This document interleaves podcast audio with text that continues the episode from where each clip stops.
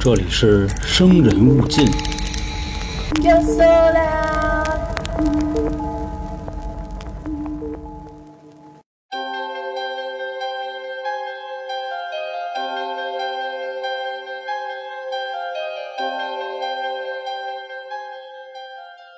嗯，大家好，我是老航。呃，大家看标题啊，应该都知道，今天呢，我要给大家讲一个案子。呃，那我就闲言少叙，书归正传。不知道大家就是听没听说过八三年严打，就是我国首次严厉打击刑事犯罪。如果就是有看过老炮儿的听众啊，应该知道，当时闷三儿、酒驾跟交警说说八三年严打知道吧？一拳就能判三年。本次案件啊，正好发生在一九八三年严打之前，也可能是由于这起案件的发生啊，中央才下令开始严打。本次案件呢，属于大规模恶性杀人案，情节极为严重。今天的故事啊，发生在内蒙古呼伦贝尔市喜贵图旗雅克什镇红旗沟农场。这个地名确实有点难说啊，就是大家记住了，就是呼伦贝尔市红旗沟农场就可以。故事的主人公呢叫于洪杰，这个人啊是雅克什镇一带有名的地痞流氓，也是频繁的被当地公安机关收审拘留，反正也是一个炮。自打四月份他来了这个红旗沟农场以后啊，心里就没痛快过，心说呀，我好歹也是一大哥，天天呢跟着一帮子工人瞎逼混。我他妈能有什么出息？自己呢也是有这个雄心壮志，信奉一条真理：人活一世，轰轰烈烈，就算不能流芳百世，也得他妈遗臭万年。就这么一人。当天呀，于洪杰从农场回到这个雅克什镇，就叫上他俩哥们儿，一个呢叫韩立军，一个叫杨万春。这两个人啊，也是本案的主要人物。于洪杰呀说：“咱们这破逼地方啊没劲。”要不咱们回镇里就是吃点好的，耍会儿什么的。这仨人呢，于洪杰岁数最大，十九，另外两个呢十八。但别看他们当时就是岁数小啊，反正都不是好玩意儿。因为这个杨万春啊，十六岁的时候就因为这个多起盗窃罪被判了三年，这会儿啊估计刚从圈里上来。另外一个呢，韩立军，因为当时这个持刀抢劫被判了一年。估计判一年啊，也是因为当时岁数小，或者是这个年代关系。现在持刀抢劫啊，就算你抢五毛钱，基本上也是三年起步。这三个人呢，从农场回到镇里，也都没回家。他们三啊，就来到了这个另外一人家里。这人叫什么？这人叫杜晓峰。杜晓峰呢，呃，初中毕业以后啊，基本上就在家里就摊混了。在这个社会上漂了一年左右啊，他爸在这个砖厂给他找了一临时工，就给人烧砖的。杜晓峰呢，原先啊跟于洪杰在一块混过一阵儿，也算是这个于洪杰的小兄弟，估计也是那种就是酒肉朋友吧，流氓假仗义那种。他们几个人啊，在杜晓峰家待了一会儿以后啊，这个杨万春自己找一鞋茬先回家了。于洪杰呢，跟着韩立军就去韩家了，在韩家吃了饭。吃完饭以后啊，他们出来又跑到杨万春家去了。当时啊，杨万春也在家吃饭呢。他看这哥俩来了，也是挺懂事的，就赶紧给让座，然后招呼给上酒。仨人呢就在这个饭桌上喝酒聊天，聊着聊着美了。估计聊的也都是就社会上那点事儿，你知道吧？就是当年啊，我怎么怎么着啊，我香港九龙我砍到日本北海道，反正就就就就这么点事儿。这仨人啊，喝点啤酒，全喝大了，大了是大了，但是不能跟家好好待着，得出去散德行去。临走的时候啊，杨万春从家拿了一军挎，这军挎里什么东西啊？这军挎里有二十根雷管儿。他们在外边溜达的时候啊，碰上一人，这人呢叫王守礼，嗯，跟那个路边小卖部碰见的。王守礼呢，也反正也不是什么好东西。十六岁啊，就辍学加堆了，跟于洪杰呢也是在一场架上认识的。这时候啊，大约是下午的两三点钟，这四个人呢就在街上晃悠，浪眼子，都喝了嘛。大约啊折腾到晚上六点，这四个人呢在一个小饭馆里点了几个菜，又周了一瓶白酒。吃完饭以后啊，他们四个呢又叫上了邻居家一孩子，这孩子呢叫王玉生，十五岁，当时念初二。现在啊五个人，他们呢准备去砖厂找杜晓峰。在路上走的时候啊，就是去砖厂的路上，又碰上两个人。这两个人呢在路上走着聊天呢，看见于洪杰了，旁边呢还好几个人。这俩人啊，虽然不怎么待见于洪杰，但是呢也不敢惹他，就过去跟于洪杰打一招呼。然后于洪杰说：“说那个啊，现在天有点黑了，我们现在啊要上山，呃，你们俩陪我们一块去吧。”这俩人啊，虽然心里就是一百个不乐意啊，但是呢也不敢说什么，就跟着呢一块往前走。现在这撮人俩有七个人了，已经到了砖厂以后啊，杜晓峰跟他一哥们儿正收拾东西呢，准备下班回家了。看于洪杰一帮人过来以后啊，突然想起来上午呢跟他聊天，答应啊帮他去山上打架的事儿。虽然啊这个杜晓峰啊不愿意跟他去，但是呢又不敢不去，他就撺掇他另外一哥们儿陪他一块儿去。这个小时候啊就就是这样，打架的事儿啊就一撺掇就有，就甭管是想去与不想去。杜晓峰的那哥们呢就反正就是这么着稀里糊涂的呢就跟着一块去了。现在啊他们一共是九个人了。差不多晚上十点左右吧，于洪杰领着一帮子人就到了当时那个红旗沟农场了。到了农场以后啊，他们把所有的人领到这个六号宿舍。六号宿舍就是当时杨万春和韩立军他们俩住的那个宿舍。然后呢，于洪杰从这个宿舍的床底下呀掏出点东西来，嗯，有一箱的鱼罐头，还有十二斤白酒。然后又走到这个楼道的另外一头，叫过来一人。这人啊叫李东东，是这个农场的一个普通的场员。当时呢他已经睡觉了，是被这个于洪杰生给提楞起来的，就是拉过来一块喝酒。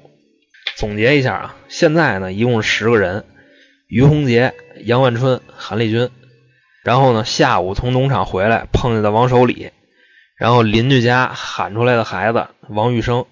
路去砖厂的路上碰见了这个李明亮和张光祖。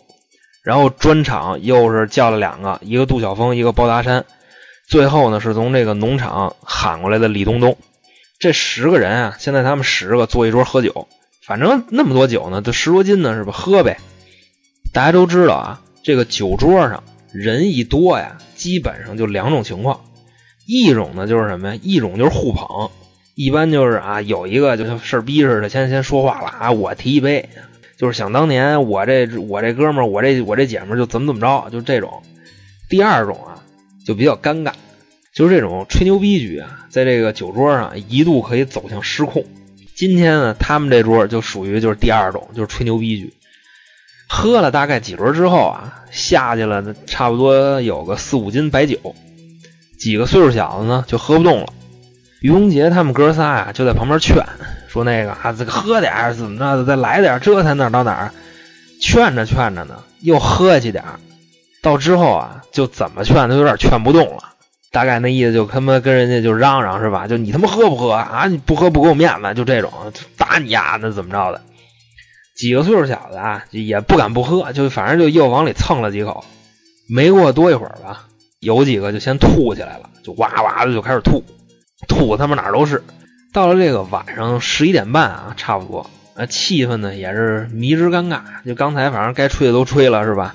有几位喝不动了。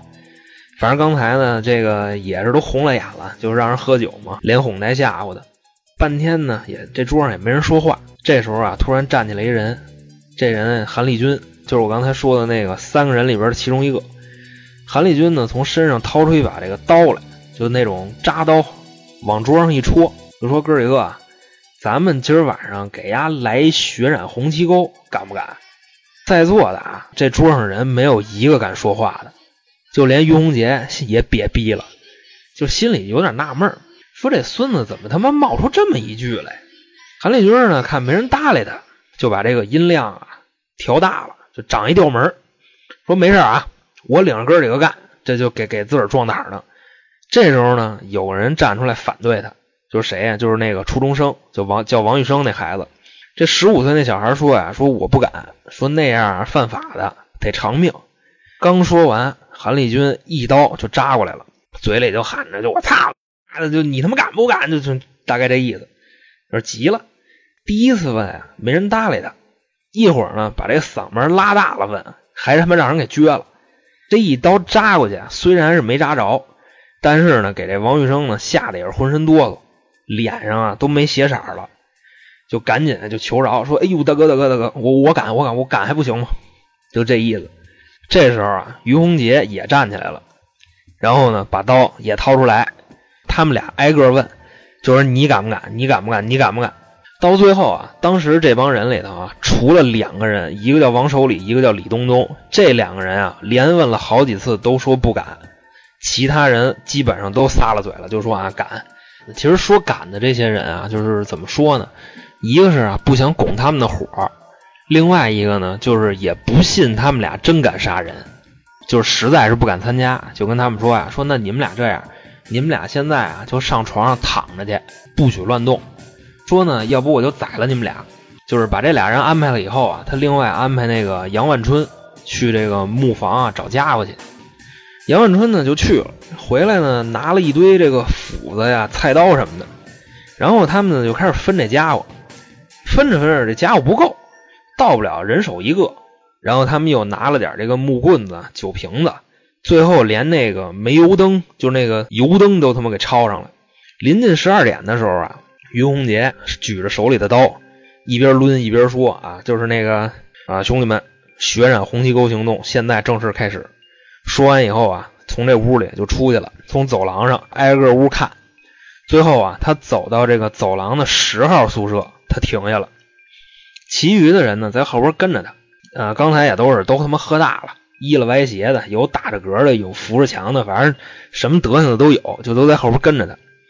十号宿舍里啊，有两个这个普通的农场职工，当时呢已经睡觉了。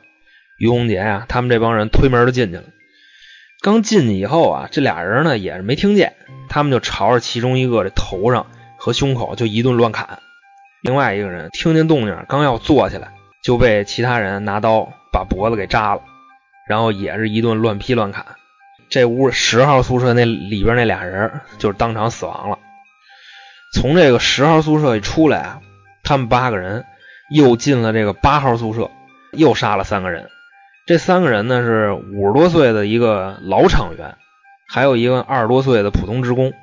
另外一个呢，这屋还有一人是这个普通职工的弟弟，呃，十几岁，刚上初一，就睡着觉呢，也是被杀了。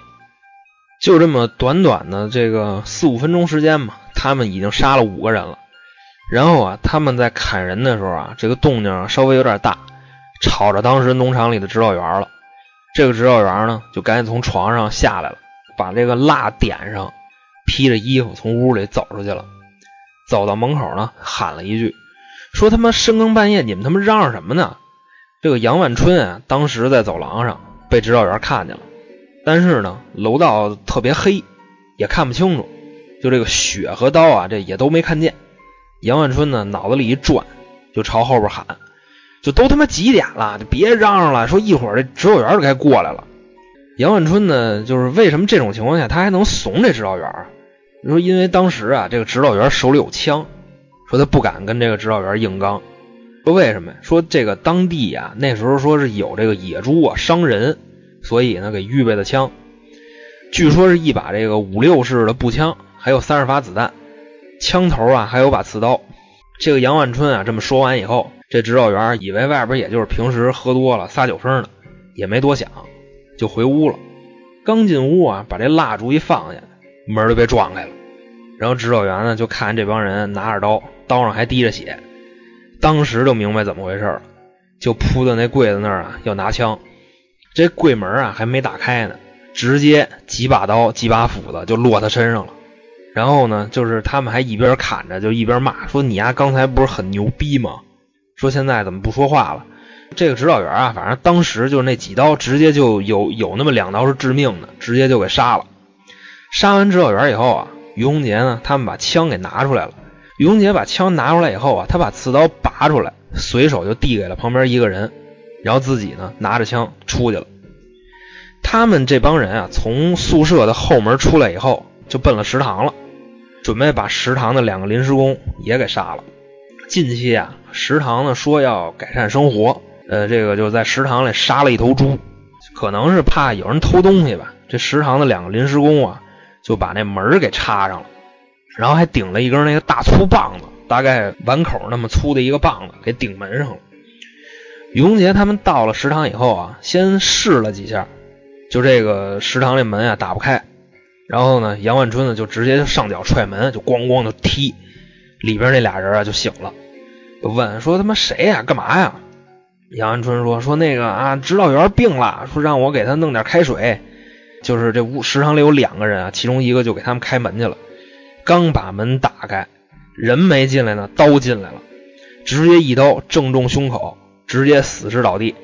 另外一个呢，瘫在床上，就哆了哆嗦的也不敢动，就说啊，你们要干嘛呀？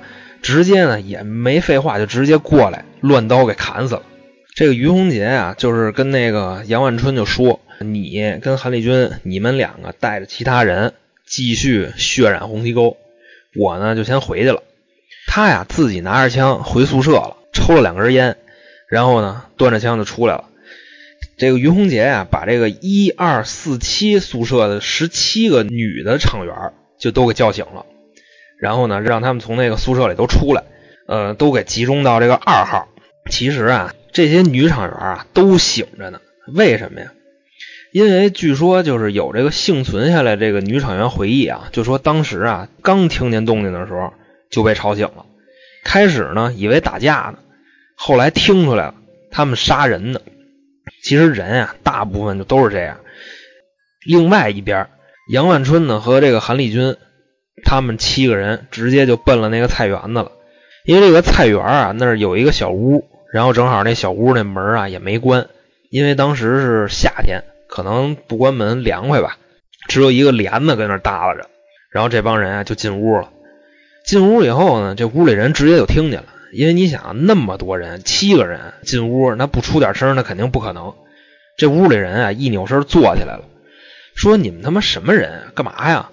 这话还没说完呢，脸上就挨了一刀，但是啊，这一刀不致命。然后挨刀的这人呢，就从这个炕上抄起那个小炕桌子，就直接就撇过去了。只可惜啊，这屋子太小，对方呢又人多势众，根本就没有生还的余地。然后就在这炕上往后挪，往后挪，挪到墙角。杨万春啊和韩立军直接就跳到炕上，就对着这人就是一顿砍杀，把那脸啊剁得跟肉酱一样。然后呢，屋里还有另外一个人，没等坐起来呢，一棍子就歇脑袋上了，紧接着胸口和肚子就被扎了好几刀，也是当场死亡。然后他们啊确认这屋人都断气了以后，从屋里出来，准备回农场。旁边呢，杨万春说话了，说：“哎，说那个先别回去呢，这附近还有一家呢，说那家姓杨。”说完啊，领着人就奔姓杨那家就去了。离的大概呢也就几百米，一家这个独门独户。进屋以后啊，就开始先进屋，然后他发现啊，这屋人确实没发现他们进屋了，因为当时可能也不知道为什么就都没锁门。六口人呢是谁啊？老杨和老杨的媳妇儿，他们两口子。然后呢，老杨的父母两个老人熟睡了，然后还有两个没上学的孩子。那两个孩子可能一个两岁，一个就五六岁吧，就那样，反正都没到上学岁数呢，就是直接就被杀了。从杨家出来以后，杨万春呢和韩立军带着剩下的人回到了这个二号宿舍，跟于洪杰呢碰头，歇了大约半个钟头左右。那个于洪杰啊找了一堆纸和笔，干嘛呀？开始写遗书。估计啊是因为那个酒劲儿啊过去了，意识到自己干嘛了。其他人呢看他写呢也都跟着写，最后啊只有于洪杰写完了。韩立军呢跟着抄了一份，可能是这个文化水平确实不行吧。然后呢，他们就把这个遗书啊交给这个一个女厂员，让她呢帮忙这个保管。随后啊，于洪杰带着一帮人开始挨屋的翻箱倒柜，对刚才死的人呢就是补刀、翻兜，反正他们觉着有用的东西、值钱的东西，都得都得给洗了。之后啊，于洪杰又带着人去砸农场的仓库。把农场里边的炸药都搬到这个一号宿舍，接上他们之前啊出门的时候带上那个雷管和导火索。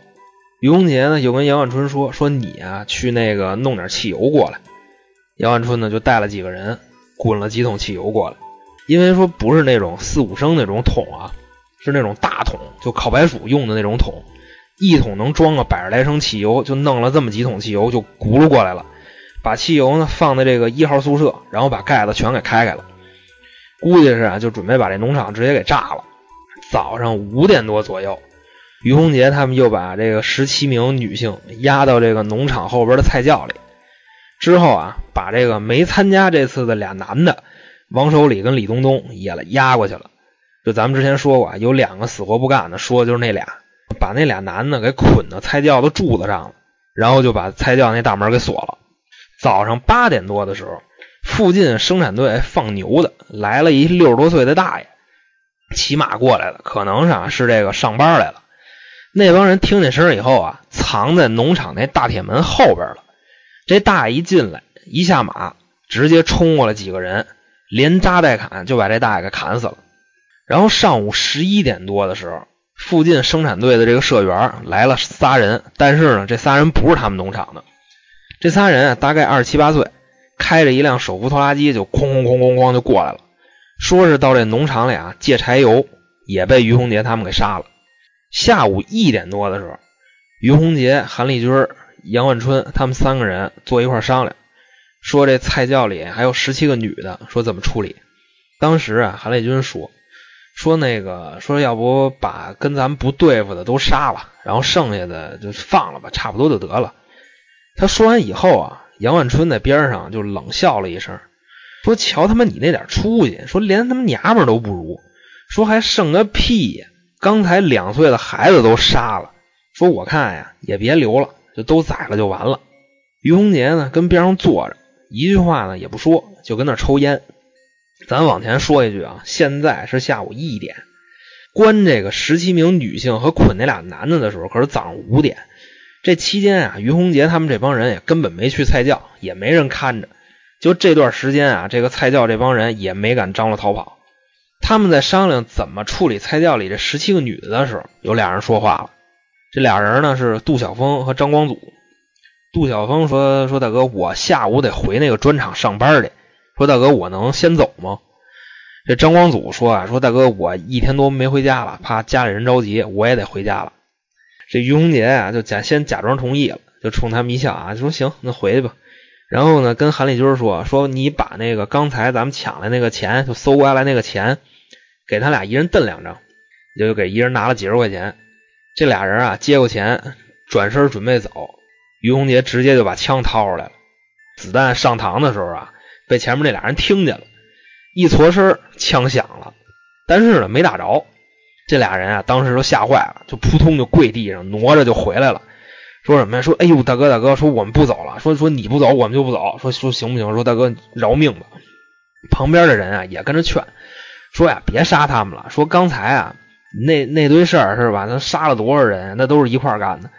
说他们现在说他们不敢怎么着。于洪杰呢一琢磨。说这个，说嗯，说说也对啊，说那得了，那不杀他们了。这时候啊，于洪杰有一个举动，他刚才不要杀这俩人吗？然后呢，说完以后，扭脸就把枪给这俩人了。把枪给他俩以后啊，就跟他们说说那个，说这样，说你们俩呀，现在就去大门口给我看着去。说有情况啊，你们俩立刻过来跟我报告。估计啊，是把这俩人啊真给琢磨透了，知道他们俩不敢，结果这俩人啊，还就真还真就不敢。抱着枪，哆了哆嗦的就跟那农场门口站着，估计是啊，刚才那劲儿过去了。这会儿呢，于洪杰也走了，他们也没那么害怕了。要不咱跑吧？说完呢，把枪往那儿一扔，把马就给骑跑了。咱刚才之前说过，就是来了一大爷，生产队放牛的那个骑马来的，大爷不是宰了吗？然后俩人把大爷那马给骑跑了。然后于洪杰这会儿啊，他跟剩下的人就把那菜窖那个大铁门给打开了。然后站门口冲里边说说那个啊，各位姐姐妹妹，说咱们呀都是知识青年，也都是工人阶级，说我们也都是同病相怜。不瞒你们说呀，我们刚才干了一件大事儿，但是呢，这事儿啊与你们无关。我们呀从来不伤害女人。现在开始，我们点名，点名的留下，没点名的呢，跟我们去宿舍研究点事儿。当时啊，于洪杰点了三个。杨万春啊点了三个，韩立军呢点了两个，没点到名的女厂员都从菜窖里出来了，只有一个十八岁的小姑娘，从于洪杰一进菜窖，他就观一直观察他一举一动。他自己啊没被点名，然后呢，他自己觉着啊，就就是自己岁数小，然后长得呢也还行。他发现啊，凡是被点到名的，基本上都是跟他们关系不错的。然后没点到名的，不就得拉出去吗？对吧？就得带出去。估计啊，琢磨带回去，不是强奸就是给弄死，或者是强奸加弄死。他呢就在原地杵着没动。赶巧于洪杰他们这帮人哎没发现他，就这样，这姑娘算是逃过一劫。于洪杰他们啊一共带出来八个女的，顺便还把柱子上捆着那个李东东给带回来了。于洪杰呢就跟其中一女的说说呀，那个你爹让我给杀了，说走，我带你瞧去吧。说完啊就把这女的领到食堂去了。这女的当时都哭了，嚎啕大哭，然后没哭一会儿。就让于洪杰啊，又从食堂又给蹬回去了，又给撇菜窖去了。然后呢，杨万春带着包达山，把之前啊杜晓峰就是他们扔那就是看门那俩，把他们扔那那枪给捡回来了。回到宿舍以后啊，就看见李东东往那一待，也不说话，自己呢气儿都不打一处来。说昨晚上我们出去滥杀无辜去了，你不去是吧？那你也甭活了。说完呢，一枪就给毙了。杀了李东荣之后啊。他看于洪杰不在，就跟那个其他其他几个人说说那个哥几个，反正这些娘们儿啊也活不成了，说你们呀想怎么干就怎么干吧，今天呀随便整。说完这话以后啊，自己先摁倒了一个，然后其他人呢一看这个，也开始扯另外几个女的。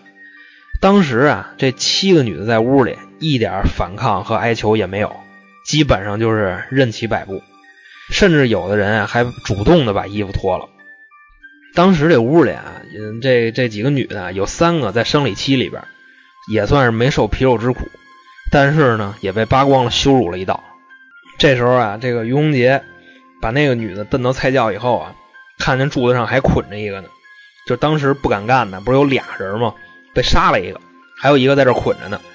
这人呢，就是苦苦哀求说：“那个大哥，您给我解下来吧。”说于洪杰就就一看，都都这样了，是吧？就给摘下来了，因为被捆了十几个小时。这人啊，在地上趴了半天，才那个勉强站起来。于洪杰就跟他说：“说你啊，去找那个杨万春，把枪给我拿过来。”这哥们呢也照办了。中间拿枪的这一这一段啊，其实他这个可以跑，但是呢他也没跑，就怕枪乖乖给送回去了。于洪杰拿着枪就回二号宿舍了。杨万春啊就跟他说：“说刚才啊自己把李东东给毙了，说呢还把这几个女的给办了。”于洪杰听完啊，当时都急了，说：“你们家这帮畜生、王八蛋，反正什么难听骂什么。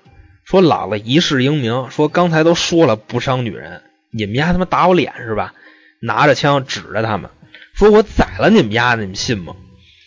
这杨万春啊，也是没想到，于洪杰啊就真跟他炸了，赶紧就跪下来，就影帝就上线了啊，跟地上就开始抽自己大嘴巴，就一边抽一边说：“啊，我不是人，我王八蛋，我怎么怎么着。”一边打一边往门口退，跪着往后退。趁于洪杰一个不注意，杨万春站起来直接就绕了。门口还站着一个包达山，也跟着他一块跑了。俩人啊，从宿舍直接就跑出农场大门了。那兔子都是他们孙子。现在啊，这个二号宿舍里边，这个血洗红旗沟的成员就剩四个了，然后还有七个女的。这七个女的呢，也没跑，就一个劲儿的跪地求饶。就恳求啊，就是说别再伤害他们。这时候啊，趁乱跑了一个，这是谁呀？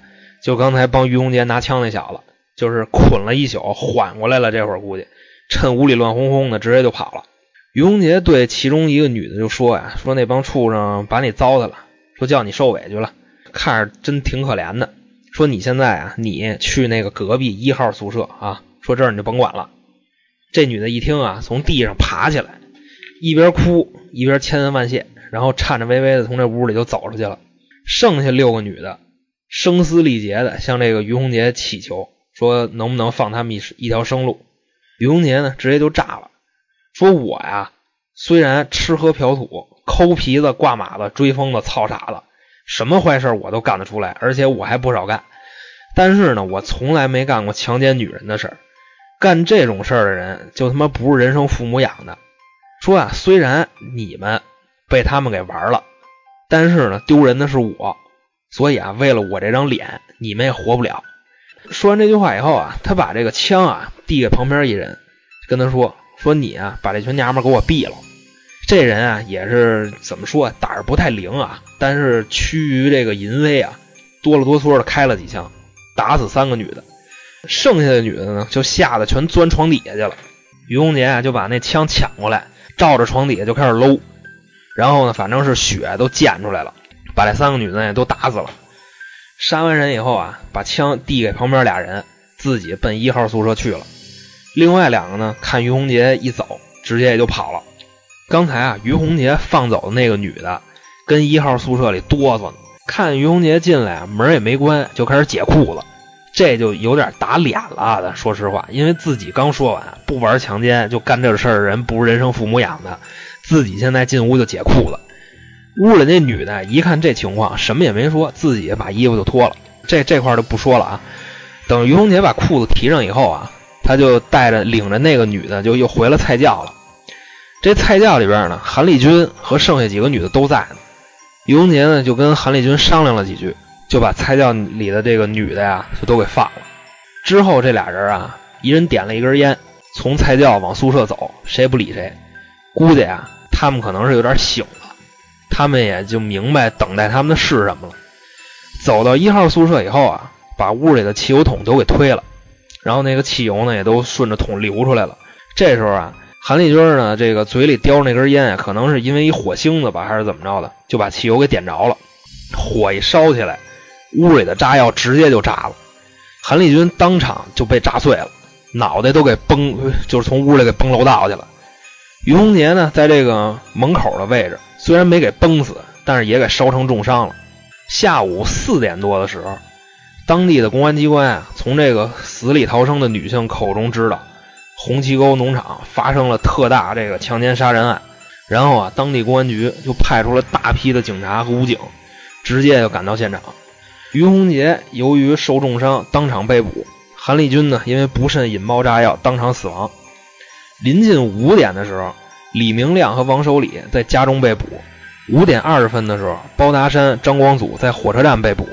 现在就剩下杨万春、杜晓峰、王玉生三个人在逃。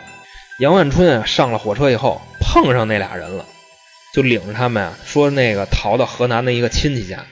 但是他们没想到啊，河南警方啊早就得着消息了，并且在他们这个逃往的目的地进行布控。杨万春、杜晓峰、王玉生在经过一片麦地的时候，就被当地的警方给包围了。然后呢，其中两个杜晓峰和王玉生呢当场被捕，杨万春啊就是这个趴在麦田里头，不知道从哪儿捡了一把锄头和一草帽，扣脑袋上就装成当地农民，就那么云淡风轻的就走了，就就这个逃过了追捕吧。这时候啊，杨万春也明白亲戚那儿肯定是去不了了，所以呢他就一直跑，也不知道跑哪儿去了。天就黑了，又饿又累，找了个小卖部买了几包饼干。买完啊，就问那老板说：“那个说您能收留我一晚上吗？说我这个没地儿去了。”那老板一看，首先是个生脸儿，就先给应下了，就说：“你从哪儿来的呀？怎么着的？”然后杨万春自己也说不清楚，这谎话也编不圆。然后这老板啊，就是先把他应下来，先给稳住了，扭头就报警了。没过多会儿，杨万春就被捕了。至此，六幺六特大强奸杀人案所有罪犯全部落网。本案一共有二十七名被害人，二十七人中啊，有七十五岁的老人，也有两岁的婴儿，男性十九人，女性八人，并有多名女性被强奸、轮奸。这帮人啊，同时还犯有抢劫罪、爆炸罪。本案是新中国成立以来一起极为罕见的特大凶杀案。当时这起案件震惊全国，震惊了司法界，给社会呢造成了极大的危害。给当地呢也引起巨大的混乱，人心惶惶，甚至有谣传啊，说这个案件呀，说这个什么造反的吧，反正说什么的都有，以至于啊，当时雅克什的外地人就是都纷纷的往外跑。而距六幺六案件发生后啊，邓小平同志签发的七幺七指示正好一个月时间，八三年严打也是我国首次严厉打击刑事犯罪的决定。说到这儿啊，就是有个事儿，相信大家就是应该都挺关心的，就是这帮人是怎么处理的。于洪杰、杨万春、杜晓峰被判处死刑，其余案犯被判处死刑、缓刑两年执行、无期徒刑和有期徒刑。这案子说到这儿啊，基本上也就说完了。相信呢，就是各位呢也有很多想法，我在这儿啊就不过多评论了，因为我这个怎么说呀，我无法想象到底是为了什么，喝点啤酒就要拿刀杀人，而且是杀了二十多个，将近三十个人，这么多人里边啊，有这个七十多岁的老人，也有两岁的孩子，我反正是没法设身处地的进入到那个场景，所以我呢也就不多说了。